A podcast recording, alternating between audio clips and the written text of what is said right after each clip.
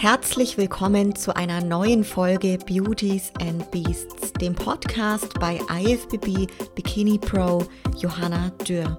Du erfährst spannende Inhalte aus meinem Leben als Profi-Bodybuilderin und vielen interessanten Gesprächen mit meinen Gästen.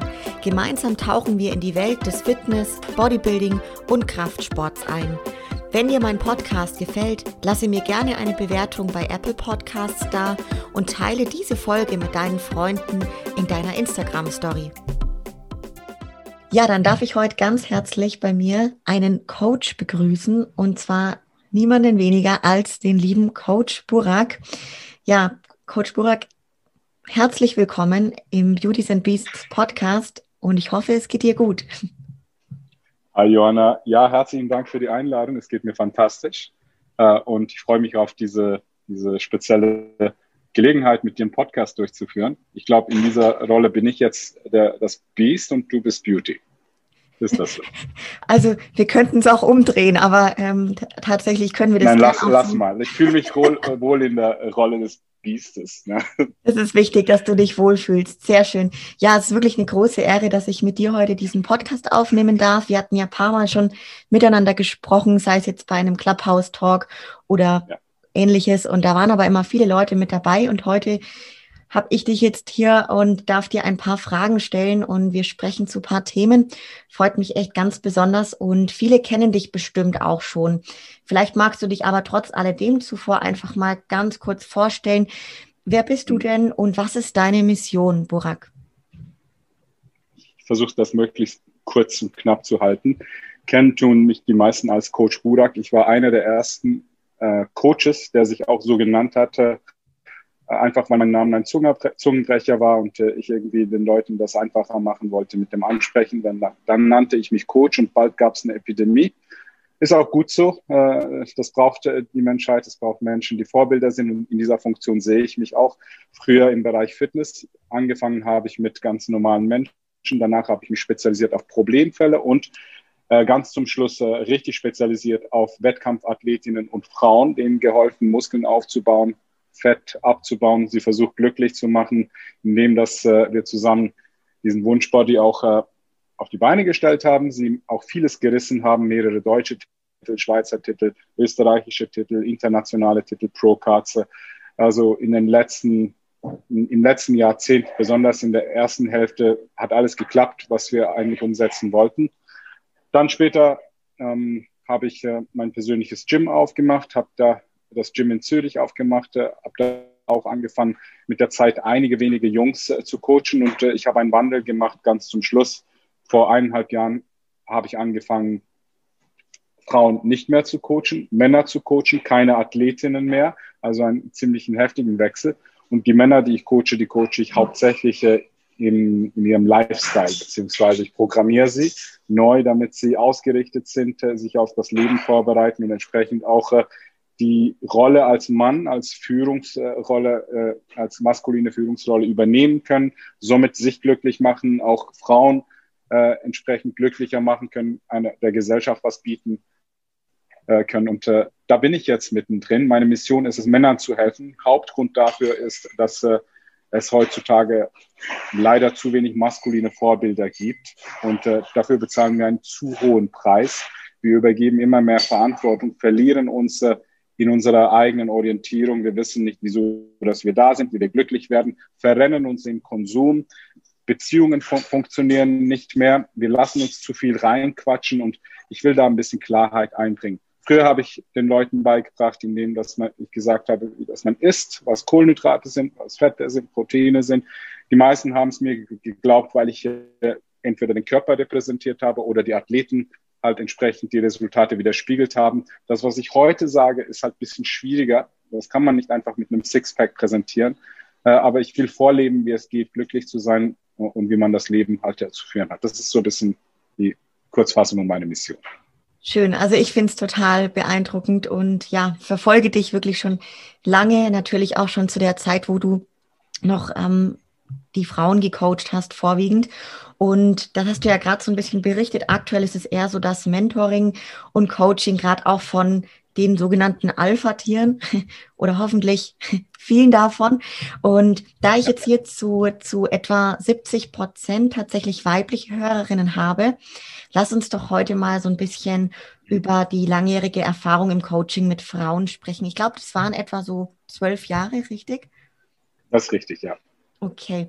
Ähm, dein Hauptbusiness bestand ja auch damals daraus, dass du Frauen eben, wie du gerade berichtet hast, ja, gecoacht hast in aller Hinsicht und die versucht hast, glücklich zu machen und mhm. ihnen bei ihren Zielen, beim Erreichen der Ziele zu helfen. Ähm, wie kam es denn dazu, dass du die Frauen dabei unterstützt hast, ihre körperlichen Ziele zu erreichen? Grundsätzlich ähm, wollte ich äh, in meinen Fähigkeiten sehr gut sein. Und das heißt, ich wollte nicht Generalist werden, sondern Spezialist in etwas, was ich gerne mache. Mit, mit Menschen, die ich mag. Und äh, ich mag Athleten. Ich bin ein Mann, ich mag Frauen und konnte es damals auch äh, sehr gut mit den Frauen. Mit Männern ist es so, dass in dem Alter sehr viel Konkurrenzdenken da war. Meine Persönlichkeit war nicht ausgereift. Daher sah ich jede jeden Mann auf Augenhöhe als gewisse Bedrohung, was nicht selten der Fall ist. Dann kommt so dieser Konkurrenzkampf und äh, daher musst du als Mann schon, schon ziemlich viel Erfahrung aufweisen, Lebenserfahrung aufweisen, damit du den Respekt von anderen Männern auch verdienen kannst. Bei Frauen war es einfacher, weil ich da mit meinem Fachwissen und mit der maskulinen Energie schon ziemliche, ich sage jetzt mal, sehr gut diese Respektposition relativ schnell auch äh, bekommen habe. Und dann äh, habe ich auch äh, äh, die Fähigkeiten besessen. Damals äh, in einem Umfeld von vor zwölf Jahren war es noch nicht so, dass wir über Makros geredet haben. Damals war es so, dass du vor einem Bodybuilder gestanden bist, der hat dich so mit dem Auge ein bisschen begutachtet, hat dir gesagt, dass du ein bisschen mehr Hühnchen, ein bisschen weniger Reis essen sollst. Und das war die Wettkampfvorbereitung jetzt ganz simpel dargestellt. Und das wurde dann alles ein bisschen spezifischer und extremer. Die Körper haben sich verändert. Und äh, ich habe gelernt, wie man mit Frauen arbeiten muss. Das ist eine andere Psychologie, anderes Training und äh, ich habe mich da jetzt drin spezialisiert, habe mich äh, ständig verbessert. Und äh, ja, das war so der, der, der Punkt, wieso ich mich dafür entschieden habe. Ich wollte was tun, was ich gerne mache mit Menschen, die ich mag und die mich zurückmögen und ich wollte erfolgreich sein in dem, was ich mache. Schön, richtig schöner an, also ja, richtig schöne Intention dabei. Ähm, was sind denn so die schönsten ja, Erinnerungen aus dieser Bikini Angel Zeit. Sie ist ja Bikini Angels, glaube ich, dein, dein Coaching, dein ja. Team. Genau. Ja. Die schönsten Erinnerungen aus der Zeit, die dir jetzt blieben, sozusagen. Ähm, Frauen sind fabelhaft, äh, wenn es ums Soziale geht. Und das ist ganz viel Liebe, Verbundenheit äh, in der Vorbereitung. Also wir hatten ganz oft wirklich so kleine Familien an 10 bis 20 Frauen, also die sich gemeinsam auf Wettkämpfe vorbereitet haben oder grundsätzlich sich einfach so äh, ausgetauscht haben. Da, da war wenig Konkurrenzdenken bei uns. Wirklich auch mit anderen Frauen war da null Konkurrenzdenken, was, was bei uns auch sehr stark auch ähm, kultiviert wurde. Wir wollten nicht so gegen andere sein, sondern jeder sollte ihr eigenes Potenzial rausholen. Und die schönsten Erinnerungen waren tatsächlich die, dass wir zusammen also wirklich auf ein Ziel hingearbeitet haben, zusammen gefiebert, zusammen hatten wir diese Ängste, die Freuden. Letztendlich war es nicht so, dass ich jetzt sage, der Weltmeistertitel oder die Pro-Card oder der, der, deutsche Meistertitel. Das war so eine Erleichterung, wenn das passiert ist. Äh, mhm. Aber das war nicht jetzt so danach fertig. Also im Grunde genommen, wenn ich jetzt das Ganze betrachte, war das meistens äh, Anfang vom Ende, wenn wir so ein Ziel erreicht haben, weil damit auch die Ansprüche gestiegen sind. Entweder haben sie es geschafft und dann hatten sie ziemlich viel Druck für die nächste Saison, dass sie jetzt wieder mindestens dasselbe erreichen sollen. Äh, von links und rechts bekommen sie ganz viele Komplimente und jetzt, jetzt aber, jetzt geht es so richtig ab. Ich weiß aber, dass diese Frauen nicht selten wirklich äh, sehr viele Federn lassen mussten in dieser Vorbereitung, hart an ihre Grenzen gestoßen sind äh, und äh, teilweise darunter auch äh, gesundheitliche Konsequenzen, äh, ja, ich sage jetzt mal, in, in, Kauf genommen werden mussten äh, oder irgendwie Beziehungen kaputt gegangen sind, unterwegs zu diesem scheinbar wahnsinnigen Erfolg, den sie hatten. Äh, und falls sie dann nicht das erreicht haben, was sie sich vorgenommen haben, äh, und meistens ist es so, dass man ja schon hofft, dass man sich gut platziert, aber wenn du dann plötzlich dritte, vierte, sechste, achte wirst oder in, irgendwie in der Vorrunde rausfällst, dann geht es bei den Frauen nicht selten wirklich an die Psychologie. Und das war dann doppelt so traurig, weil, die haben es persönlich genommen. Jetzt wurde von außen gesagt, dass sie keine qualitativen guten Athletinnen sind, verglichen mit anderen. Und sie haben genauso hart gekämpft wie die, die erste wurde. Vielleicht sogar härter, aber sie hatten vielleicht nicht das Zeug dazu. Anyway, der Prozess, der Weg, das war das, was mich meistens mit Freude erfüllt hat, sofern es in die richtige Richtung gegangen ist. Dann gab es so einen Energieaustausch. Ich hatte Spaß, sie hatten Spaß, Vertrauen war da und das, das lief. Ganz zum Schluss hat sich das nicht selten auch geändert. Ja, ja, spannend. Was sind denn so die wertvollsten Erkenntnisse aus dieser Zusammenarbeit mit den Frauen? Weil du ja jetzt auch wirklich natürlich den Vergleich hast mit der Zusammenarbeit mit Männern. Hm. Soll ich jetzt einfach ähm, frei Schnauze reden, also politisch unkorrekt, dass es ja. vielleicht bei YouTube gelöscht wird, oder soll ich das korrekt einpacken, Johanna? Bitte frei Schnauze. Wir gehen dieses Risiko ein. Frauen können nicht glücklich sein. Okay? Sie, sie haben das Gefühl, dass wenn sie was erreicht haben, dass das Glück kommt, das Umfeld, die Umwelt sich verändert, sie danach geliebt werden und dann sich Türen auftun. Aber sie merken nicht, dass sie wirklich sehr hart für dieses Ziel arbeiten müssen, was absolut unnatürlich ist für die normale Frau, dass sie einen Körperfettanteil unter 10 Prozent hat und dabei Muskeln behält. Das ist nicht die Natur des femininen Körpers. Und äh, die Liebe, die sie dafür bekommen, ist super oberflächlich äh, von irgendwelchen Menschen, die genauso sportverliebt sind, also in dem Sinne halt das Endprodukt und die Frau als Produkt dann halt äh, auch sexuell anziehend finden. Das ist so. Das ist, du sie, die sehen nicht die Leistung, die sehen in der Rückenposition, wenn du dich umdrehst, dein Hintern. Und da schauen sie auch hin. Und das nicht, weil sie dann wirklich äh, da bewerten, wie die Qualität ist. Ja, also das können wir uns schönreden. Es ist aber nicht so. Und was ich richtig schade finde, und ich würde mir wirklich wünschen, dass ganz viele Frauen endlich zuhören, dass sie ihre Zeit nicht verschwenden. Frauen haben eine, eine, sie starten als Gewinner ins Leben. Mit 17, 18, 19 ist es so, dass sich Türen öffnen, dass sie Aufmerksamkeit bekommen vom Gegengeschlecht, Freundschaften sich bilden, aber das bleibt nicht immer so. Äh, wenn du Glück hast, ist es so, dass du vielleicht sieben, acht, zehn Jahre lang so diese Hochphase mitnimmst und dann Ende 20, 20er Jahre nimmt diese Aufmerksamkeit automatisch ab. Zum einen ist, hast du dich satt gesehen in diesem Süßigkeiten-Shop von Aufmerksamkeit und Männern und Partys und wie auch immer. Und dann irgendwann sagst du, hm, das bedeutet mir nicht mehr so viel. Und jeden Tag kommen ganz viele neue Frauen äh, in den Markt rein und schieben dich aus dem Markt wieder raus. Das ist die harte Realität. Deine Optionen werden weniger. Und das, was ich den Mädchen immer schon mitgegeben habe und keiner hat mir zugehört, ist, mach diese Bikini-Wettkämpfe, Schau zu, dass du geil aussiehst. Präsentiere es, sofern du Single bist, aber kapitalisiere es, indem dass du weißt, was du mit dem erreichen möchtest. Wenn es finanziell ist, go for it. Es steht niemandem zu, dir zu sagen, was richtig ist, was falsch ist. Sponsorship, Boss Lady, deine Sache. Mach das, okay? Wenn du sagst, ich möchte damit irgendeinen tollen Mann äh, äh wirklich angeln, mach das, ja, hau dich auf Instagram, schau zu, dass du vielleicht die Signale sendest, die deinen Traumprinzen anziehen, aber danach, wenn er da ist, dann kapitalisiere es. Mach nicht den Fehler, dass du das Gefühl hast, hm, jetzt habe ich Spaß, nimm mir den Blue Check Athleten, hab mit dem bisschen Spaß, morgen kommt vielleicht noch ein besserer und übermorgen könnte es dann noch ein besserer sein. Plötzlich ist die Wettkampfphase vorbei, du hast zehn Kilo mehr, dein Selbstwertgefühl leidet drunter, du bekommst nicht mehr diese Aufmerksamkeit, dein, dein Bild in, auf Instagram ist immer noch von 2014, als du noch Wettkämpfe gemacht hast. Unten steht immer noch DBFV Athlet. Warst du schon mal irgendwie vor sieben Jahren, jetzt nicht mehr. Das zeigt, dass du stecken geblieben bist und das zeigt, dass dein Kopf irgendwie am falschen Ort ist.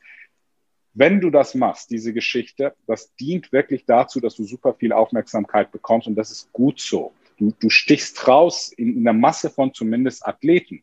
Du hast deine Sparte und da hast du jetzt die Möglichkeit auszustechen mach was draus. Wenn du dich aber als Athlet identifizierst und sagst, jetzt wird jedes Jahr besser wie das, das letzte, ist es so, dass die, diese, das sieht man bei den Profiathletinnen in den USA, die haben eine Laufzeit von fünf Jahren. Und danach sind sie weg. Und es ist auch nicht immer schlecht. Unter Umständen ist es so, dass sie glücklich vergeben sind, Familie haben, einen Versorger haben, einen guten Mann, auf alle Fälle ein schönes Leben haben, weil sie was draus machen. Dann gibt es aber solche, die dann plötzlich nicht mehr in der Bikini-Klasse Platz haben. Dann müssen sie in die Wellness-Klasse sich reinstoffen und danach geht es ins Frauen-Bodybuilding und danach ist es sowieso alles nur Politik und Männer sind Arschlöcher und die Welt ist schlecht. Das kommt daher, weil sie diese Zeit und diesen Wert, den sie intrinsisch haben, nicht kapitalisiert haben. Also macht was draus. Ist okay, Athletin zu sein, ist okay, einen schönen Körper zu machen, ist okay, Aufmerksamkeit über Social Media zu bekommen, aber mit einem Zweck dahinter und du hast nicht ewig Zeit. Und dann, wenn du dann sagst, jetzt habe ich den richtigen, hör auf, dich in den Markt weiter reinzustellen, weil dann lässt du immer Optionen offen und äh, kannst dich nicht äh, für das, was du eigentlich äh, dankbar sein solltest, äh, ja, widmen. Sehr gut. Ähm, würdest du das Coaching, also so, weil du jetzt gerade auch gesagt hast, erstmal noch so dieser Zeitstrahl, das finde ich auch ganz spannend. Ähm, bis wann würdest du sagen, rätst du jungen Mädels, können die starten, wenn sie sagen, Mensch, ich möchte das gern mal ausprobieren, mal komplett an meine Grenzen kommen, aber mal schauen, was da drunter steckt und ich will jetzt so eine Wettkampfvorbereitung machen? Also wenn es wirklich Wettkampf, Wettkampfvorbereitung ist, würde ich sowieso nur solche nehmen, die tatsächliches genetisches Potenzial, sprich Talent haben. Das heißt, die sollen dann zu einer Joanna oder zu, einer, zu einem Coach, der das Auge dafür hat, hin und äh, sich begutachten lassen, damit sie sich nicht kaputt machen. Ich habe Mädchen in Form gebracht mit der Brechstange, Ach und Krach, das kann sich keiner da draußen vorstellen, wie sehr die gelitten haben. Wenn du morgens um vier Uhr aufstehst, um Cardio zu machen, danach monatelang äh, wirklich auf Low Carb, No Carb bist. Ich weiß, die Wissenschaftler wissen es natürlich besser. Das geht besser, indem dass man es entweder timet unter Kaloriendefizit. Wenn es nicht geht, musst du mit der Brechstange nach. Ja, es ist nicht so, dass man plötzlich einen Zauberspruch sagt und danach schmilzt das Fett und die Härte kommt hin. Wenn es nicht geht, dann schraubst du die Kalorien runter, das Cardio hoch, Krafteinheiten hoch, Stoff hoch. Das ist das, was du machen musst, wenn du sagst, ich möchte mich national oder international gegen das beste Niveau vergleichen. Das Niveau ist nicht mehr da, wo es damals war, auf in 2012, wo die Athletinnen noch ausgesehen haben wie irgendwelche Mädels, die heute im Freibad rumlaufen. Das war so die deutsche Meisterin 2012, 2013, 2014. Verglichen mit dem, was heute auf der Bühne steht, das kannst du nicht vergleichen. Ja? Mhm. Und, und deswegen, ich würde mir zuerst mal sagen, okay, wenn ich Wettkampf machen möchte, dann muss ich das bringen, was für einen Wettkampf relevant und wichtig ist.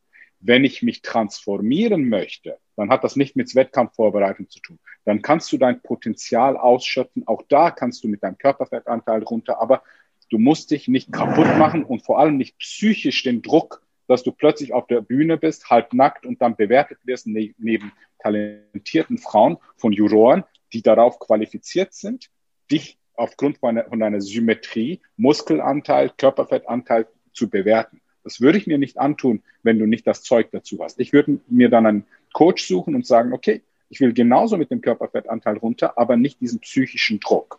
Ja?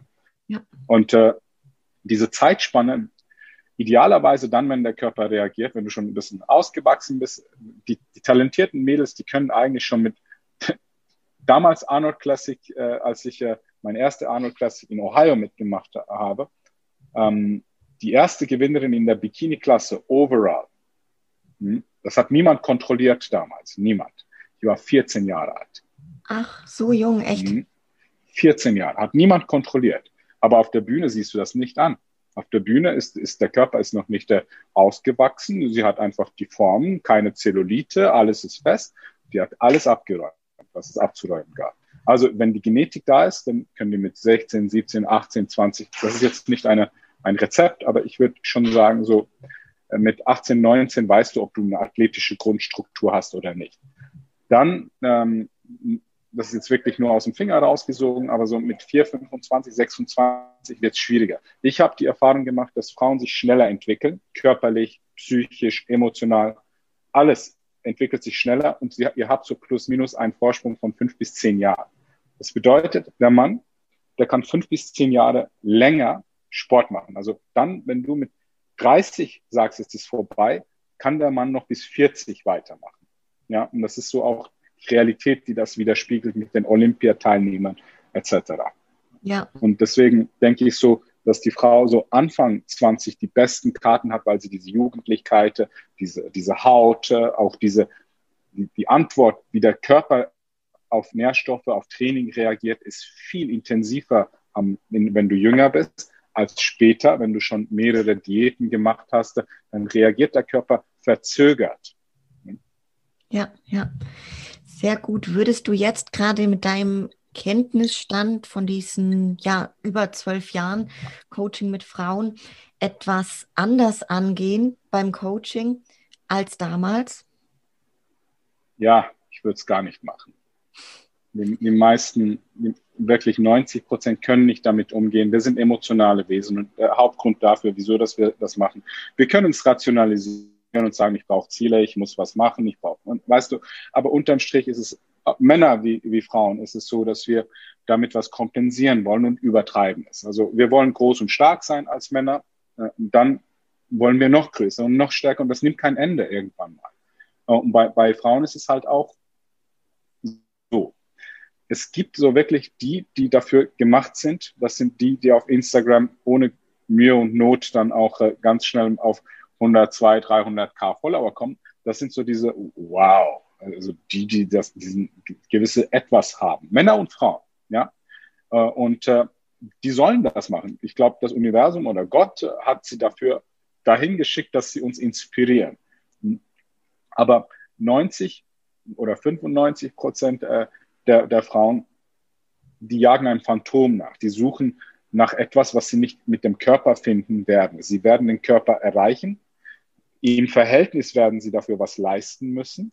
Und das, was sie sich erhoffen, ist nicht selten Selbstliebe. Oder zumindest eine Form von Liebe, Selbstwert, dass die Zufriedenheit, also das ist das, was sie suchen. Wenn du absolut zufrieden bist, absolut alles stimmt, du dich magst, alle dich mögen, dann hast du wenig Motivation und Anreiz, ähm, über den Sommer jetzt nicht irgendwie im Biergarten zu gehen, eine Brezel zu essen, grillieren. Also das, das, das sind ja Dinge, wo du sagst, okay, ich mache das, weil es Spaß macht. Das ist ein Upgrade zu deinem Leben, weil was ohnehin schon gut ist. Aber wenn du nicht so glücklich bist, dann jagst du nach etwas nach, wo du sagst, wenn ich das habe, das ist es wert. Und ich glaube, bei den meisten ist es halt so, dass sie ein Phantom nachjagen und dass, wenn sie es erreichen, sie dann kurzfristig ihr Ego explodiert, mittel- bis langfristig aber sie dann plötzlich noch tiefer in einem Loch sind weil sie spüren dann noch diese Aufmerksamkeit, da war doch was Positives, also muss ich wieder in diesen Körper rein. Äh, aber vergessen den Aufwand, den sie dafür haben und dass diese Selbstliebe nicht, nicht von außen kommt, das muss von innen kommen. Ja, ja. ja. Total. Also wenn die dann so auf einem Podest stehen, dann kann man sagen, können sie irgendwie nur runterfallen sozusagen. Eben nicht, nicht alle. Zum Beispiel, wenn du sagst, bei mir läuft die Diät voll easy. Und wenn du sagst, ja, mein Körperfettanteil äh, in der Off-Season ist bei 15 Prozent und ähm, normalerweise esse ich gerne gesund und äh, bisschen eintönig, das, ich, ich mag das, es ist, ich leide nicht darunter, cool. Ja. Bitteschön, du bist dafür gemacht. Ja. Aber wenn du eine hast, die sagt, ich kann nicht ohne Süßigkeiten, ja, die einen natürlichen Körperfettanteil hat von 25 Prozent und mehr, und wenn du ihr dann sagst, mach eine Diät, leidet sie auf einer Stufe von neun von zehn. Mhm. Ja, die, äh, die, die quälst du über die Ziellinie. Und wenn danach der Tag X vorbei ist und du jetzt keine Diät halten musst, du hast kein Ziel, dann kommt eben so das, das Pendel schlägt dann plötzlich auf die Gegenseite mit gleicher oder mehr Kraft kompensiert. Du kennst es genau, die letzten eins, zwei Kilo. Dafür ist es so, dass du unter Umständen drei, vier Wochen lang einfach mal monoton Diät machst, nur wegen einem Kilo. Ja? Dieses Kilo hast du, wenn du, wenn du nicht aufpasst, innerhalb von einem Tag. Mhm. Ja? Und wenn du eine Woche nicht aufpasst nach einer Wettkampfvorbereitung und dein, deine Homöostase, dein Gleichgewicht bei 24 Prozent Körperfettanteil, also deine Zellen alle sagen, das ist normal, da muss sie ja hin. Und sie kämpfen alle, damit sie wieder normal ist. Dann ist es natürlich so, dass alles, was ins System reinkommt, sie wieder dahin kriegen, dahin kriegen möchte. Ja, ja.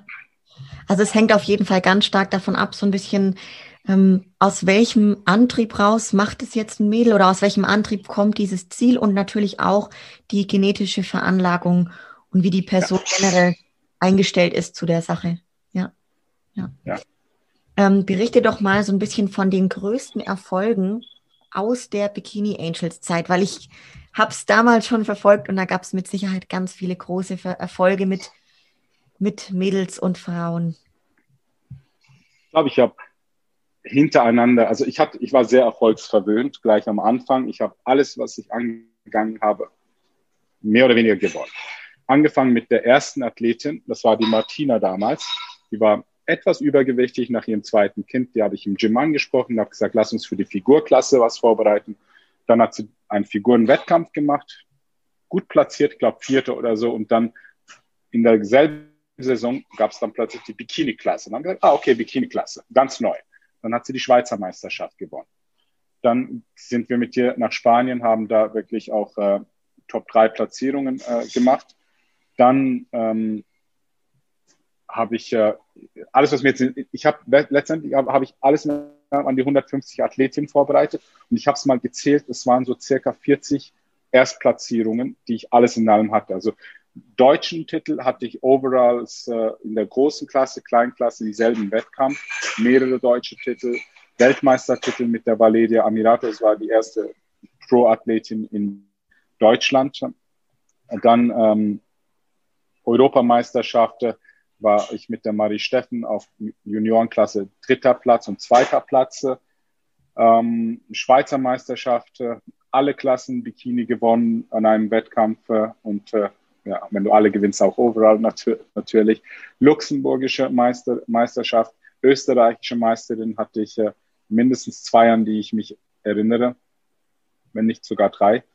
Äh, ich hatte dann plötzlich Athletinnen aus Südafrika, die haben dort an den Arnolds mitgemacht äh, und Edelmetall mit nach Hause geholt. Ich hatte Athletinnen plötzlich aus den USA, die irgendwie auf mich aufmerksam wurden. Dann habe ich Parallelathletinnen geholfen, äh, so aus der Türkei, so Spitzenathletinnen, äh, denen immer ein bisschen Tipps gegeben, auch in Deutschland ganz viel so Tipps gegeben, die haben sich sehr gut platziert, aber da war ich so eher im, so, ich habe nichts von mir sagen lassen, weil sie auch äh, andersweitig gecoacht wurden, ich einfach so ein bisschen Tipps mitgegeben habe. Ich habe, was ich im Nachhinein nicht so cool finde, was ich da gemacht habe, um ehrlich zu sein, aber ich war so äh, in, in so einem Modus drin, wo ich dachte, komm jetzt überall mitmischen und äh, keine Ahnung, was ich da gemacht habe. Ich habe mich, äh, habe das Maul auch vielleicht ein bisschen teilweise zu weit aufgerissen, als dass ich das sollte.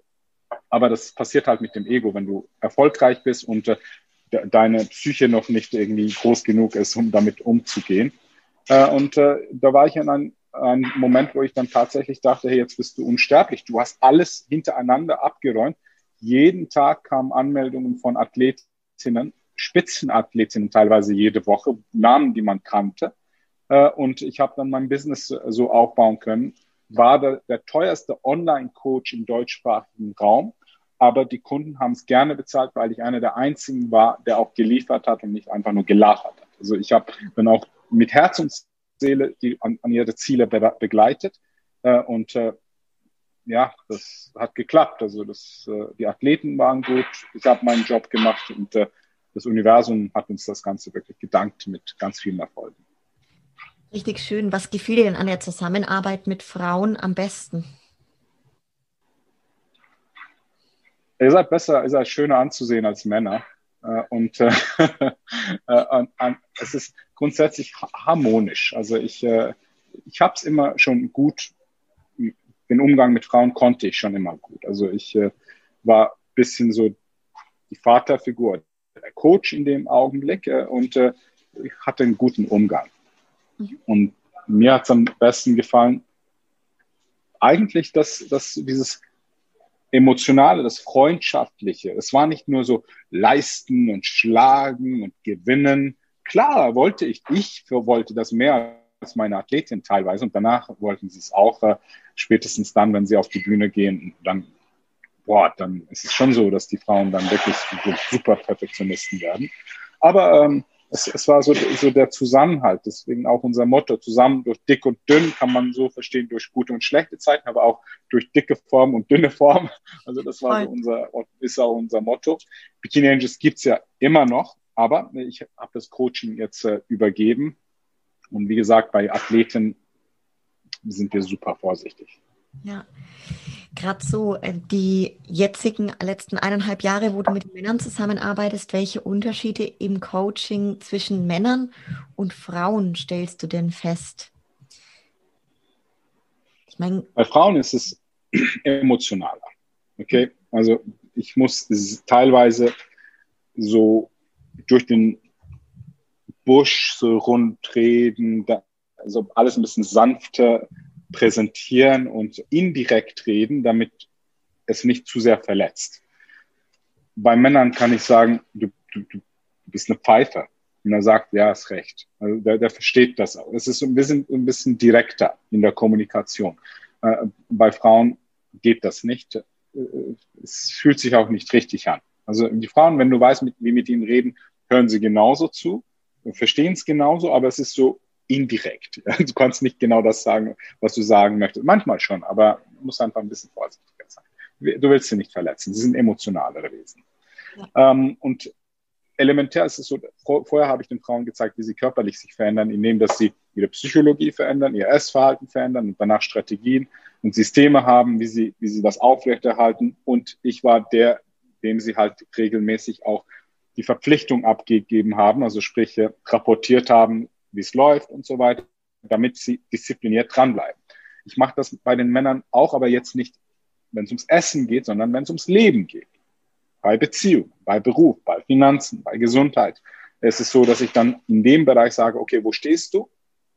Ähm, wo willst du hin? Was belastet dich? Was musst du dir noch aneignen? Wie können wir das in Strukturen einfach zusammenfassen? Und danach arbeiten wir an diesen Strukturen und sie geben ihre, ihre Verpflichtungsaufgaben, ihre Disziplin dann entsprechend äh, wöchentlich mit Rapporten auch an mich ab. Dann kontrollieren wir, ob sie im Leben gewinnen. Nicht jetzt für die Bühne, sondern letztendlich im Leben. Naja, Unterschiede gibt es wirklich, äh, wirklich mehr oder weniger so. Männer sind eher leistungsorientiert und sie werden glücklich mit der Leistung. Ja? Wenn, wenn da jetzt was zurückkommt, die sind happy.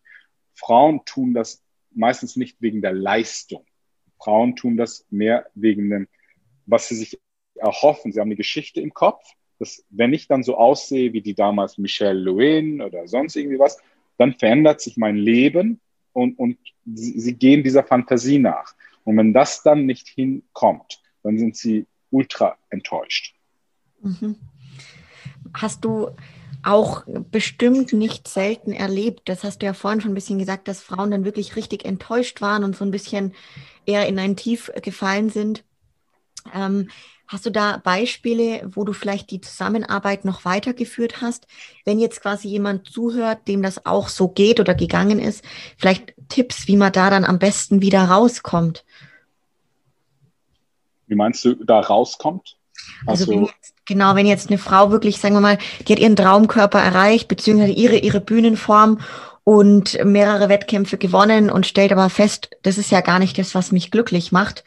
Und danach ist sie ziellos, ein bisschen orientierungslos, weil sie halt sehr viel nur auf diese, auf dieses, den Fokus nur auf das Wettkampfgeschehen und dieses Sportliche gelegt hat, hat vielleicht mhm. sonst wirklich einen Tunnelblick gehabt und nichts anderes links und rechts in ihrem Leben und jetzt, ja, steht sie da und merkt, okay, irgendwie ähm, ist es ja doch nicht alles und wie, wie kommt also, sie am besten wieder raus? Ja, zuerst mal wissen, was, was einen unglücklich macht und dann wissen, was einen glücklich macht. Ja, und dann das, was einen unglücklich macht, versuchen möglichst zu meiden, delegieren, abzulegen. Ja, wenn, wenn Frauen sind nicht gemacht für, für Wettkampf, Kampf. Ihr seid miteinander, sozial. Ja, ihr, unter, ihr seid sogar untereinander, seid ihr so, oh, du siehst so toll aus, oh, du siehst so toll aus. Männer machen das nicht. Ja, das sind Konkurrenten. Ich muss ihn vernichten. Ja, das ist, das ist normal. Das nehmen wir uns auch nicht übel. Ähm, ähm, aber also ihr seid nicht so auf Konfrontation. Das, das ist nicht die, die feminine Energie. Klar gibt es Frauen, die anders sind, auch ein bisschen mehr maskuline Energie haben, aber grundsätzlich kann man sagen, so Wettkampf, das ist nicht so die Welt äh, der, der Fra Frauen. Und wenn du weißt, was dich nicht glücklich macht, dann versuch das möglichst abzulegen, also diesen Ballast wegzuwerden, loszuwerden. Danach wird es sowieso leichter. Wenn du jetzt noch rausfindest, was dich glücklich macht, glaubt mir, das sind keine Yves Saint Laurent Taschen oder, oder irgendwelche äh, 100.000 Follower. Diese Tasche zeigt dir, dass du wichtig bist, ne? dass, dass du wertvoll bist, weil sonst hättest du nicht so eine Tasche für 2000 Euro. Ne? Äh, diese Blue Checks und diese Follower zeigen dir, dass du wichtig bist, dass, dass du ganz weit oben bist. Aber diese Aufmerksamkeit letztendlich ist Mittel zum Zweck, damit du letztendlich auch eine Connection aufbaust. Naturgemäß, wenn du hetero bist mit deinem Mann, dem besten Mann, den du bekommen kannst, und danach mit dem Talent, was nur Frauen gegeben ist, Kinder zu bekommen. Äh, wenn du das hast, meistens ist es so, dass dann plötzlich Frauen die Erfüllung darin finden, indem dass sie sagen, ah, jetzt kann ich einfach bedingungslos lieben äh, und, und äh, habe eine Mission. Ich, ich fühle mich absolut glücklich in dem, was ich mache. Wenn sie dann noch gleichzeitig tatsächlich einen super Typen hat, der ihr einfach ein schönes Leben gibt, die Sicherheit, die sie, die sie benötigt gibt und entsprechend auch die Ressourcen da sind, dann kann sie sich auch um, um das kümmern, was ihrer Natur entspricht, die feminine Energie. Und das ist die Liebe. Sie kann Liebe geben. Dann kann sie es dem Mann ein bisschen geben, der hat dann Grund rauszugehen und zu kämpfen, dem Kind geben, dann wächst es mit Selbstliebe auf, den Freundinnen geben, dann gibt es eine gegenseitige Bestätigung. Und dann funktioniert das Ganze. Aber heute ist es so, dass wir jedes Mal so eine andere Mütze aufsetzen. Jetzt bin ich Wettkämpferin, dann bin ich äh, irgendwie Karrierefrau, jetzt bin ich irgendwie feminin. Und jetzt, es ist so, wir sind verzerrt und überall geht Energie verloren. Und wir machen uns Ängste überall, wenn ich nicht gut genug bin, wenn ich nicht genug Geld habe, wenn ich nicht genug Sicherheit habe. Wir sind ständig im Überlebenskampf gefangen. Okay? Und dieser Überlebenskampf führt eben dazu, dass man dann sagt, okay, ich muss was machen, kämpfen, kämpfen, kämpfen, damit ich hervorsteche. Jetzt hast du es geschafft, jetzt bist du im Status. Du bist nicht mehr im Survival-Modus, nicht im Überlebenskampf, sondern jetzt bist du plötzlich, so kommst du durch die Masse durch und jetzt hast du mehr Status. Als Wettkämpferin ist es so, dass die Leute sagen, boah, du siehst super aus, mein Gott, ich würde das so gerne auch können. Und dann bekommst du Smileys und Auberginen und all das mögliche Aufmerksamkeit. Und jetzt, was jetzt passiert kurzfristig, ist Ego. Ego, oh, hm, ich bin wer und jetzt habe ich es geschafft. Ne? Ego. Das ist dasselbe, wie wenn ich jetzt einen Ferrari fahre und alle mich anschauen, dann ist es so, dass ich mich nach was fühle. Ist aber gefährlich. Ist aber gefährlich, weil wenn ich jetzt in diesem Spiel gefangen bin, dann muss ich mich immer progressiv steigern. Jetzt muss ich ein teures Auto kaufen, ja. Jetzt muss noch ein Helikopter hin. Jetzt müssen die, die Markenklamotten teurer werden, die neueste Linie, ja, ja, nichts aus dem Ausverkauf. Und bei dir ist es genauso. Wenn du jetzt sagst, oh, jetzt habe ich die deutsche Meisterschaft gewonnen, jetzt muss ich aber bei den Pros mitmachen. Hoffentlich komme ich in die Top 10. Top 10, yes. Das nächste Mal in die Top 6 ins Finale.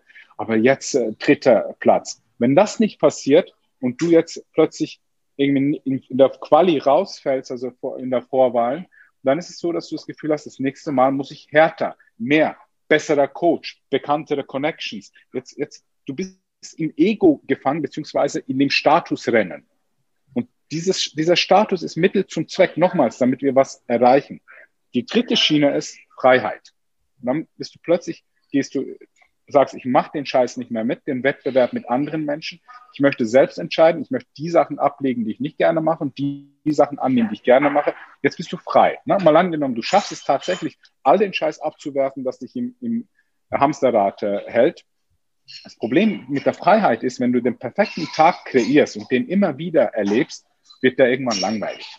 Irgendwann mal denkst du, oh shit, wenn das mein Leben ist, kennen wir von Superstars, ja, also irgendwelche Amy Winehouse, Kurt Cobain, äh, die, die, haben sich all das Leben genommen, mit irgendwie Club der 27er heißen, ich glaube, weil die so viel erreicht haben in so jungen Jahren und jetzt gab es nicht mehr. Die hatten schon Autos und Frauen und Reisen und Taschen. Hatten sie alles, so viel wie sie wollen.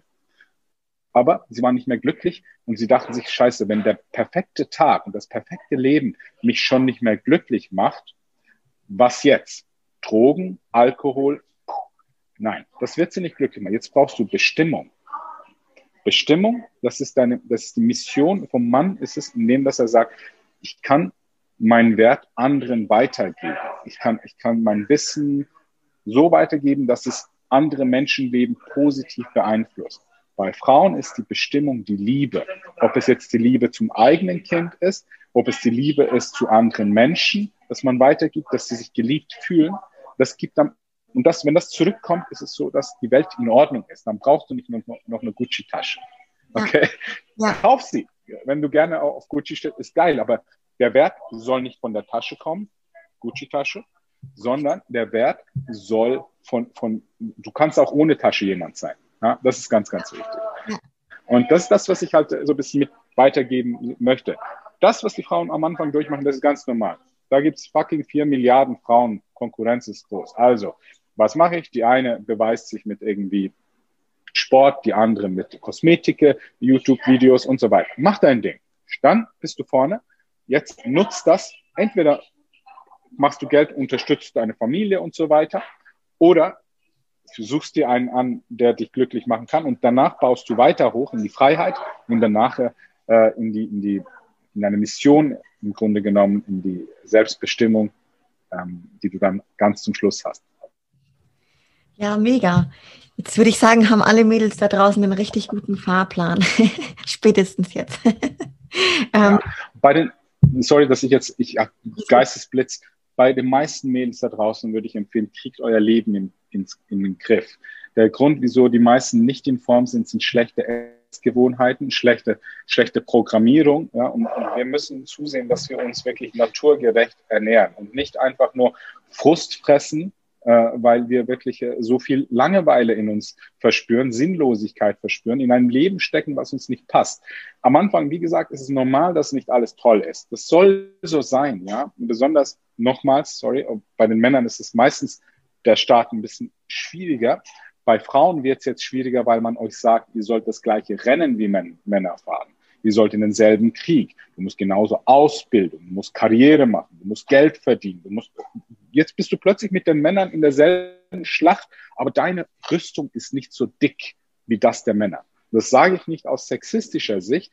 Das ist einfach, weil, weil Männer anders sind wie Frauen. Wir sind anders. Ja, wir, wir sind gemacht für diesen Krieg und Frauen sind nicht wirklich gemacht, äh, sich da 40 Jahre die Verantwortung zu nehmen, dass sie sagen, ich sorge für meine Familie. Das ist nicht einfach. Für uns ist es normal. Ja, was sonst? Ja. ja, ja. Sorry. Alles gut, sehr, sehr spannend noch, was du hinzugefügt hast. Ähm, du hast vor eineinhalb Jahren dich dann dazu entschieden, das Frauencoaching sein zu lassen.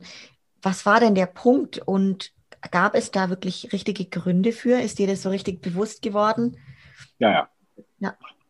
Also vorneweg, äh, zu meinen war es so, Tatsache ist, äh, ich hatte wirklich wahrscheinlich, wenn's, wenn die Frauen mit dem Endprodukt, mit der, mit der Endform hätten glücklich werden können, hätte ich die glücklichsten Frauen kreiert. Habe ich aber nicht geschafft.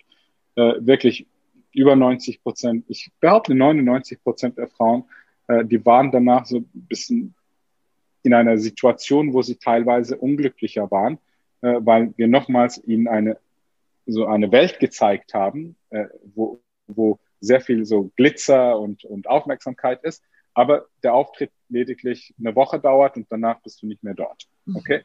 Und dann fiebern sie teilweise diesem, diesem Lichtblick nach. Äh, und nochmals, wenn sie es schaffen, sich gut zu positionieren, dann kann es sein, dass sie plötzlich auch so die Relation zur Welt verlieren. Jetzt haben sie das Gefühl, dass sie tatsächlich was ganz Besonderes sind, vergessen dabei einfach, äh, dass diese, diese Likes und diese Herzchen mehr oder weniger erstens äh, nicht echt sind. Das ist nicht so, dass du jeden Tag plötzlich 100 qualitative Männer hast, die auf der Straße dich ansprechen und dir einen Ring an den Finger setzen möchten. Du hast Männer, die sagen, boah, dich hätte ich gerne mal. Ne? Und vielleicht auch mehrmals, aber das ist ziemlich eindeutig. Ne? Äh, und Frauen himmeln dich an, weil sie gerne diese Aufmerksamkeit, diesen Körper haben wollen, weil sie das idealisieren, weil sie damit wiederum was äh, verbinden, wo sie denken, das Leben wird dann richtig geil. Die sehen ja nicht, dass du Hunger hast. Die sehen ja nicht, dass du jetzt äh, irgendwie einen Apfel essen möchtest und das irgendwie vor zwei Monaten das letzte Mal gemacht hast. Okay? Und deswegen, deswegen ist es so ein bisschen, bisschen halt äh, der, der unterschiedlich. Ja. Äh, bei mir Hauptgrund war, ich habe das nicht glücklich bekommen, langfristig.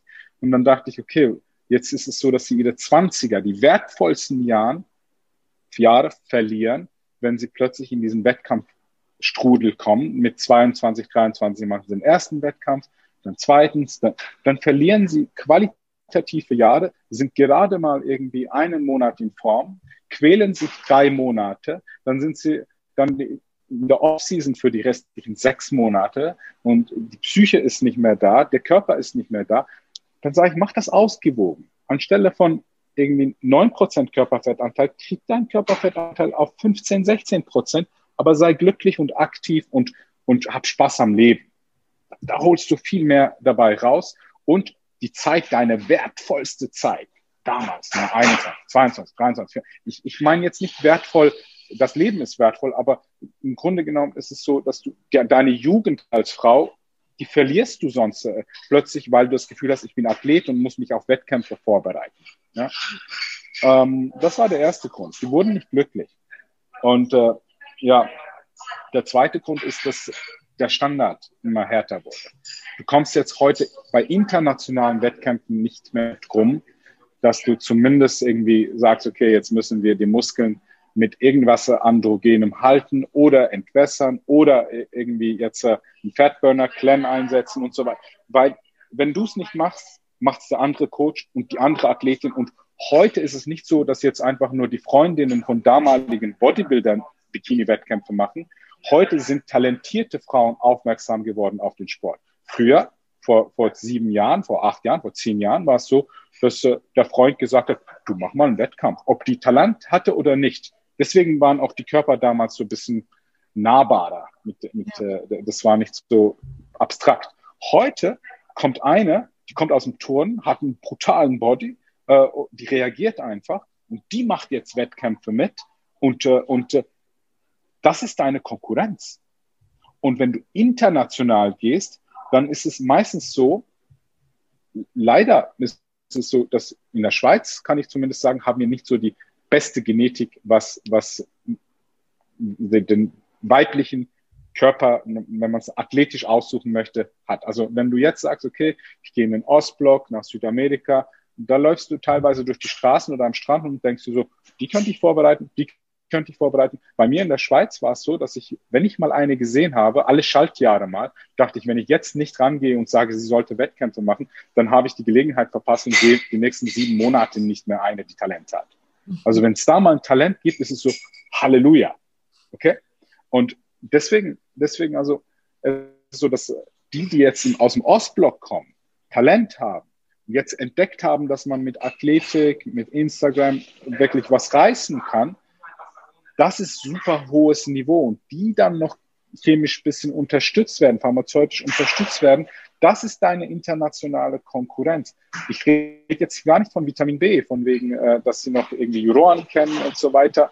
Aber es ist einfach, das Niveau ist zu hart und irgendwann mal dachte ich, mache ich nicht mehr mit, weil ich habe auch Athletinnen vorbereitet, auch mit Zusatzstoffen und irgendwann mal äh, war es dann so schizophren. Ja, du, du, es war so, äh, ja, solltest du nicht, aber hey, musst du aber irgendwie so, jeder sagt, ja, das macht man nicht, aber auf der anderen Seite applaudieren sie den Frauen, die auf 20 Milligramm Oxa sind. Ja, das sind dann die, die die meisten Follower haben. Die Stimme vergisst man da ganz schnell, wenn die Fotos stimmen. Äh, und da dachte ich mir, okay, was für einer verkehrten Welt bin ich jetzt eigentlich? Und ich bin jemand, der sehr ausgeprägten Ehrlichkeitssinn hat. Ich reiß meine Klappe gerne mal ein bisschen weiter auf, sag aber Dinge, dann ist mein Gewissen ruhig, kann schlafen. Und, und es ist einfach so, wie es ist. Sind alle auf Stoff? Nein. Nein. Aber glaub mir eins, 90 Prozent haben was Intus. Ja. It ja. is what it is.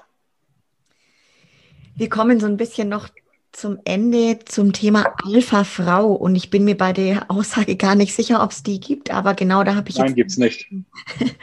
Sehr gut, äh, schnelle Antwort. Ähm, ja, wie sieht deiner Meinung nach denn das weibliche Äquivalent zum Alpha-Mann aus? Gibt es das? Okay, das, alleine diese Aussage kommt sehr oft aus so ein bisschen maskulin angehauchte, auch angehauchten Frauen, Alpha-Frau. Ich, ich erkläre mal, was ein, eine Alpha-Frau ist, nachdem ich aber erkläre, was die meisten darunter verstehen.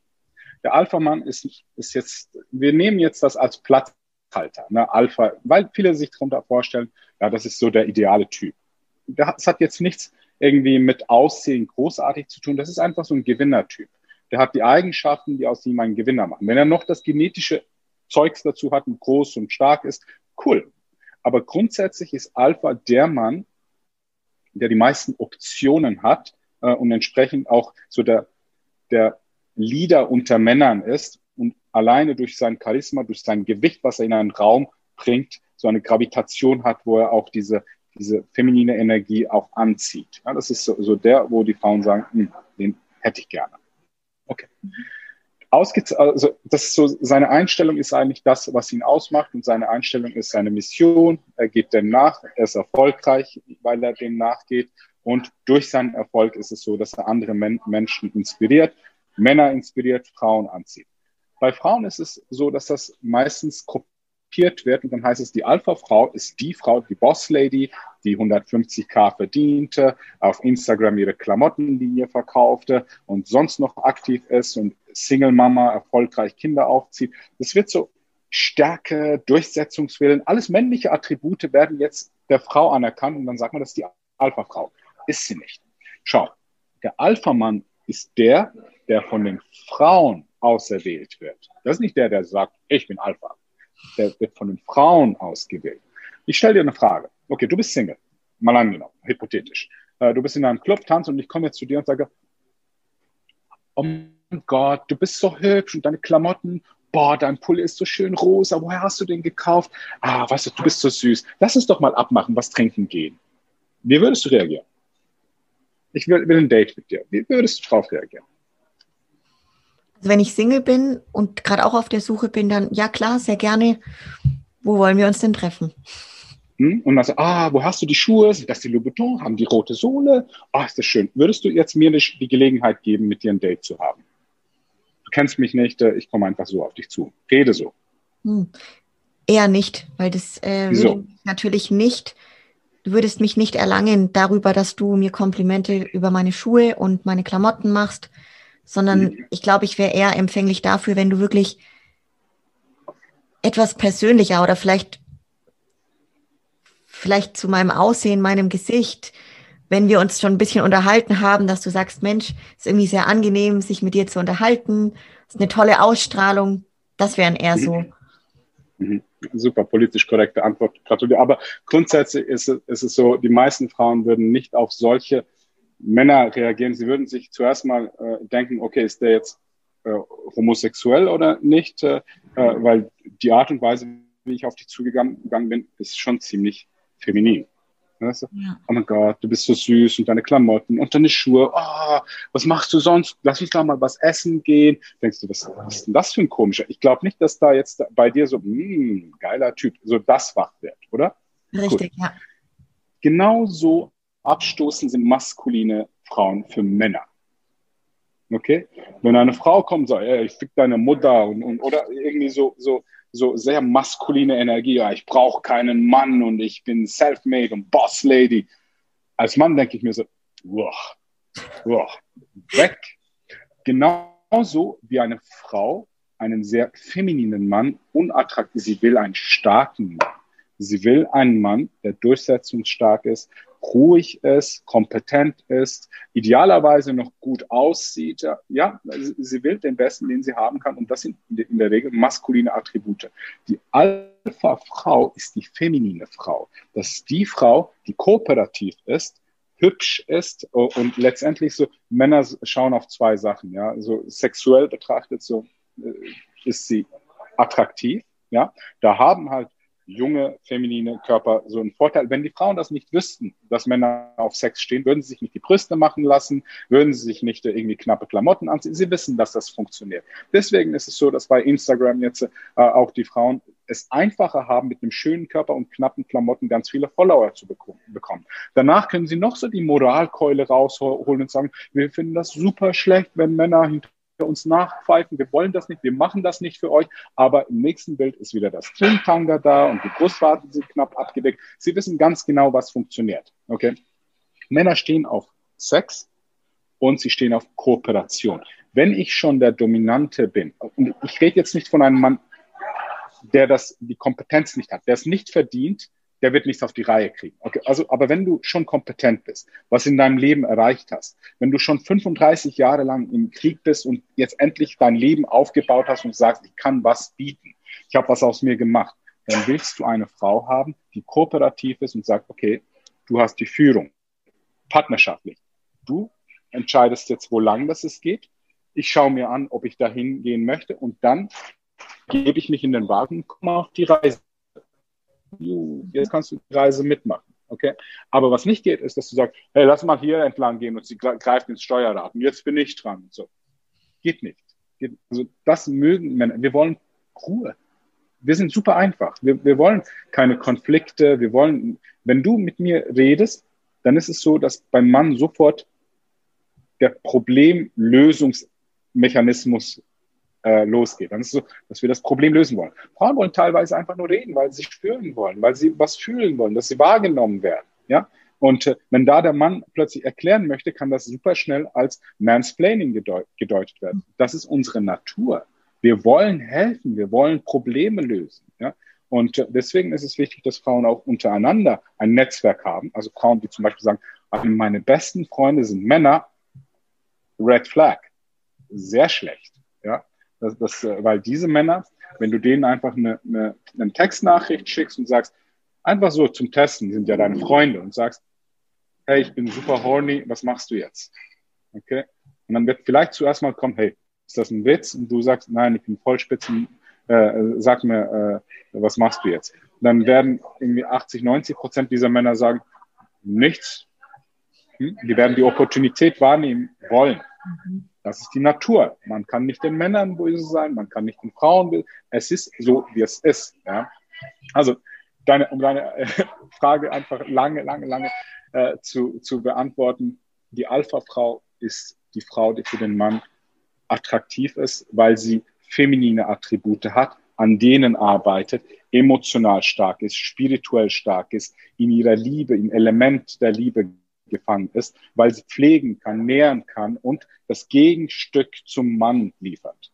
Mhm. Gibt es Eigenschaften, die sich Frauen von Alpha-Männern abschauen können oder sollten? Eigenschaften? Ja, Eigenschaften. Ich, ich also, weiß nicht. Also gerade sagen wir mal Eigenschaften wie Stärke, Durchhaltevermögen, dass man sagen kann, okay, Frauen können sich das auch abschauen oder gerade weil sie das Gegenstück sind, sollte man das im Grunde gar nicht. Ich würde es jetzt, weißt du, es ist ja gut, wenn du weißt, wie, wie du ein Schwert schwingst. Okay. Aber deswegen aus dir einen Schwertkämpfer zu machen und dich in den Krieg zu schicken, liegt nicht in deiner Natur und das würde ich nicht wollen. Ja, das, das würde so ich persönlich, ja, okay, gibt andere Männer, die sagen, okay, wir bauen ein Imperium auf und so weiter. Ich bin nicht überzeugt davon. Ich kann es erklären, wieso, dass ich nicht überzeugt bin davon. Aber, aber grundsätzlich finde ich halt, dass beide eine gewisse andere Rolle haben, die sie zu, zu erfüllen haben. Wir haben zu ergänzen die partnerschaftliche Rolle. Ich gehe arbeiten und, und äh, schaue zu, dass da wirklich Geld reinkommt und die Miete bezahlt ist und, und, und, dass das Leben auch sich entwickelt, finanziell gesehen, Schutz und Provision, also sprich Versorgung. Das ist meine Arbeit. Und du sorgst dafür, dass das gemanagt ist, das Leben gemanagt ist. Und das ist auch nicht einfach. Okay? Das ist nicht so, dass ich sage, ja, aber du musst zu Hause bleiben und nichts machen. Nein, nein. Glaub mir eins, du hast auch viel zu tun. Du sorgst, dass das Gleichgewicht da ist. Buchst den Urlaub und schau, ich würde nie einen Urlaub buchen, äh, weil ich arbeiten muss. Und ich habe das Gefühl, ich muss ständig arbeiten. Das ist wichtig. Ne? du sagst, komm, Baby, jetzt brauch, brauchen wir einen Break. Und jetzt ist es so, dass du den Urlaub buchst und, und mir dann die Ruhe gibst äh, und die Bestätigung gibst. Das ist so das Partnerschaftliche. Ich bringe den Müll raus, du kochst das Essen, ich baue den Ikea-Schrank zusammen, trage die schweren Sachen und du Staubsaugen und so weiter. Klar kann ich auch mal abwarten waschen. Klar kannst du auch mal den Kehrschrank zusammenbauen. Aber so eine gewisse Rollenverteilung muss da sein, damit wir Klarheit haben, wer was macht. Sonst sind wir verwehrt. Dann haben wir den sexuellen Aspekt, der wichtig ist, der funktioniert nur, wenn die Polarität gewährleistet ist. Wenn ich in meiner Männlichkeit bin und die Frau in ihrer Weiblichkeit, dann ziehen wir uns an. Das ist die Polarität. Wenn ich aber so ein bisschen sage, okay, ich gehe in meine Femininität und bin nicht mehr so durchsetzungsstark, ich bin nicht mehr so maskulin, dann bin ich so in der Mitte und du sagst, oh, ich bin nicht mehr so feminin, ich gehe jetzt, gehe jetzt in meine Maskulinität. Jetzt sind wir beide so ein bisschen in der Mitte und, und das ist so geschlechtslos. Die Anziehung ist nicht mehr da. Und das ist das, was in den Ehen in der Regel passiert. Der Sex fällt aus. Irgendwann mal später, die ersten Jahre, hui, und danach ist es so Pflichtaufgabe und irgendwann mal ist man in einer sexlosen Beziehung. Aber Mann und Frau haben mögen immer noch Sexualität, aber man zieht sich nicht mehr an. Das ist sehr traurig und dann fängt der Konflikt in der Birne an, wie man das auffrischen kann. Das geht nicht mit Timing, das geht nicht mit Kostümen, das ist, geht nur mit Polarität. Der letzte Aspekt ist, wenn man in einer Partnerschaft ist, ist die Freundschaft. Dass wir sagen, okay, wir haben jetzt Gemeinsamkeiten, gleiche Ziele, gleiche Hobbys. Wir haben eine Streitkultur. Wir, wir können miteinander reden, diskutieren. Wir lachen über dieselben dummen Witze. Und das ist so, so ein Freund, weil wenn du sagst, okay, wir machen diese Monogamie-Geschichte mit, die wir irgendwie erfunden haben, dann geht das meistens einige Jahre oder Jahrzehnte. Und wenn du da jemanden aussuchst, wo du keine Chemie hast, dann ist das nicht so lustig über die nächsten Jahre. Ja, ja. Ultra spannend. Ähm, tatsächlich sind wir jetzt auch am Ende und ich möchte dich bitten oder dir die Möglichkeit geben, dass du gerne noch mal so ein bisschen an die Frauenwelt da draußen eine Message geben kannst. Und zwar, wenn du jetzt die Möglichkeit hättest, auf ein Plakat etwas draufzuschreiben, eine Message an alle Frauen und Mädels da draußen, was wäre es?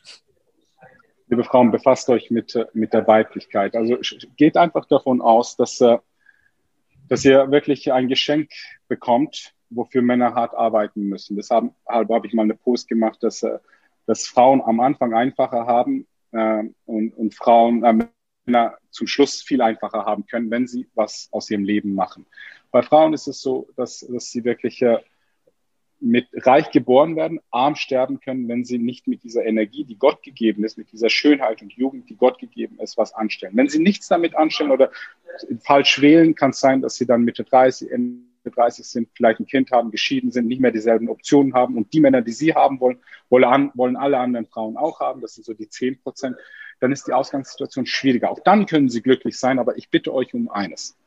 Sorgt euch darum, dass ihr in eure feminine Energie geht und bringt den jungen Frauen auch bei, was wichtig ist. Zeigt ihnen, was, was gute Männer sind. Gute Männer sind solche, die was aus sich machen. Nicht solche, die einen Blue-Check haben und ganz viel Cloud und Fame haben, sondern die, die wirklich äh, was aus sich machen. Und sorgt dafür, dass ihr nur diese Männer für Beziehungen wählt, die wirklich sich qualifizieren. Sind, aus meiner Sicht muss dieser Mann Grenzen haben, also Werte, wo er sagt, okay, das ist mir wichtig und, und wenn du diese Grenzen überschreitest, dann wird es nicht funktionieren. Kannst du gerne machen. Du kannst mit deinen Freundinnen auf Ibiza feiern gehen, aber dann bin ich nicht dein Freund. Ganz einfach. Und, und das hat nichts mit, mit Unterdrucksetzen zu tun, das sind Prinzipien.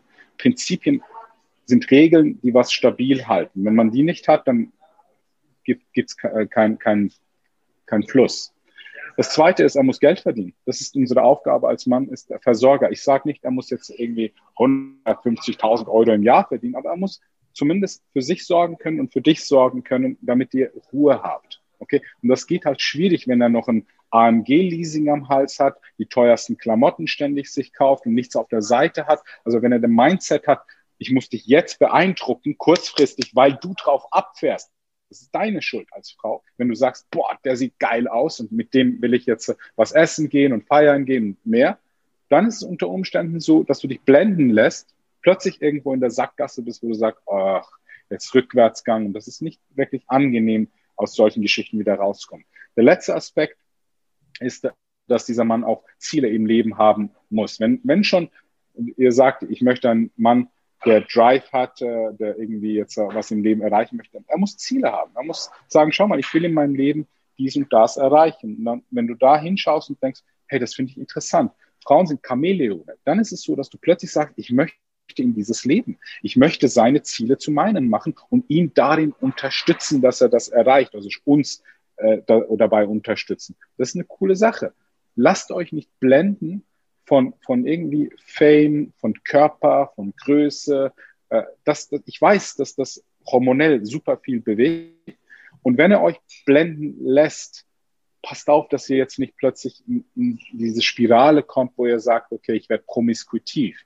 Ich habe jetzt, es ist ja nur Sex, es sind ja nur Männer, es, die Männer machen es ja auch. Nein, du machst dich beziehungsunfähig, wenn du irgendwann mal zu viele sexuelle Partner hattest. Da gibt es Studien dazu, das ist nicht meine Meinung. Das ist einfach, wenn du in Eiscremeladen gehst und dann plötzlich Erdbeer, Vanille, Banane, Schokolade, Kokos, Zitron, alles probierst, dann ist es so, dass kommt irgendwann mal jemand und sagt, jetzt entscheide ich für eine Sorte. Schokolade. Oh, Erdbeer wäre auch so cool gewesen. Jetzt weißt du, wie das schmeckt, ja, weil es gibt immer irgendeinen Mann, der besser war in irgendetwas. Und bei Frauen ist es so, ihr seid geprägt, eure Emotionen sind kommen, ihr seid, ihr seid so emotionell. Ihr habt so viel Herz, wo ihr überall mit reinbringt, dass ihr euch nicht abkoppeln könnt. Mann, so hart das sich anhört, kann Sex mit einer anderen Frau haben, nach Hause kommen und seine Freundin oder Frau auf die Stirn küssen und sie weiter lieben.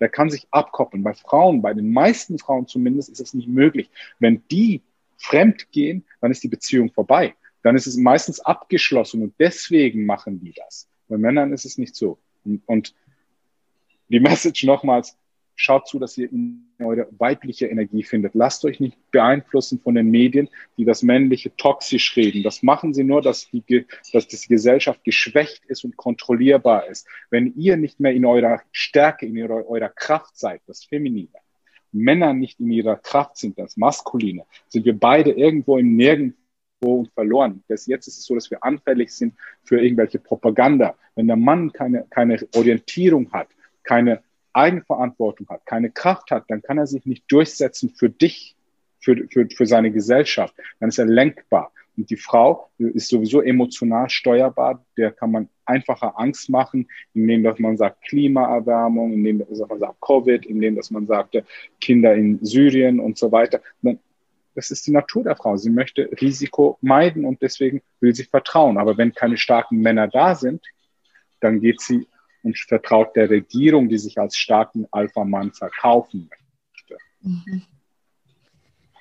Ja, Wahnsinn, hey. Also ich glaube, spätestens jetzt sind viele da draußen, die ähm, sich mit solchen Themen noch nicht beschäftigt haben, auf jeden Fall hellhörig geworden. Mich freut es total und ich hoffe, dass wir Du hast auf jeden Fall mir einige Diamanten und Erkenntnisse mitgegeben, Burak. Und ähm, jetzt möchte ich dir auch noch die Chance geben, mal noch ein bisschen Werbung für dich, deine Person, dein, dein Business zu machen. Ähm, als Frau oder als Mann, ganz egal, äh, wo kann man dich denn finden und verfolgen? Ganz einfach, äh, idealerweise auf Instagram auf Coach Burak. Äh, da bin ich am fleißigsten. Äh, und momentan bin ich an drei Projekten dran. Ich coache Männer. Ich habe ein 1 zu 1 Coaching, aber da kann ich keine Kunden mehr annehmen, weil ich ausgelastet bin. Äh, aber wir sind dabei, ein Gruppencoaching für junge Männer zwischen 25 äh, und 35 aufzubauen. Das wird diesen Sommer starten. Wir sind Vollgas dran. Also wenn ihr eurem Freund, eurem Mann irgendwie einen Gefallen machen möchtet, sagt ihm, er soll mir auch folgen und äh, dann später vielleicht, wenn es ihm zusagt und irgendwie resoniert, diesen Kurs kaufen. Den haben wir so gestaltet, dass es auch wirklich einen tatsächlichen Mehrwert bringt, ohne dass er dich jetzt äh, finanziell an die Grenzen bringt. Ja. Dann das Weitere für Männer über 40, das ist so mein Zielpublikum, jetzt auch, weil ich selber über 40 bin. Es ist so, dass ich eine App äh, kreiere, die ist wirklich im Endstadion, aber ah, ich muss noch 140 Videos aufnehmen. und das ist aufwendig, aber das ist bald draußen. Das wird wahrscheinlich wirklich, das sage ich nicht einfach so, die beste App für Männer über 40 sowieso, hat mein Input, es ist nicht so einfach Blogs, die wir übernommen haben, wir haben alles selber kreiert. Das ist das Einzigartige, was die Ernährungsplanung anbelangt. Du kannst sie so wirklich super einfach nach Pareto-Prinzip haben wir gesagt, welche 20 Prozent müssen wir machen, damit 80 Prozent funktionieren. Wir haben das, die Ernährung so gemacht, dass es super simpel ist und einfach umzusetzen ist. Das Training ist spezifisch für Männer ab 40, die die Gelenke nicht belasten dürfen, die sie nachher unter Umständen chronische Krankheiten kosten. Äh, und wir haben auch Inputs mit, mit ganz vielen Blogs, wo wir auch erklären, wieso wir was machen, was wir machen. Und ganz zum Schluss, das ist eine endlose Geschichte, seit zwei Jahren und über zwei Jahren kämpfe ich hier in der Schweiz für eine Praxis für die Testosteronersatztherapie für Männer, die eine Unterfunktion haben. Meistens sind das auch Männer über 40, die aber latent unter einer Hormonunterfunktion leiden. Äh, und auch da ist es so, dass wir wahrscheinlich innerhalb 30 Tagen auch in den Markt offiziell gehen. Wir nehmen jetzt schon Kunden an hier in Zürich, aber offiziell werden wir den Start wahrscheinlich in 30 Tagen machen. Also, ihr könnt mich auf Instagram finden. Ich würde mich über einen Follow freuen. Sehr schön. Ja, Mensch, dann vielen Dank an der Stelle, Burak, und natürlich auch an alle Hörerinnen und Hörer, die heute mit dabei waren. Euch verabschieden wir einfach mal und bis zum nächsten Mal. Macht's gut. Ciao, ciao. Tschüss.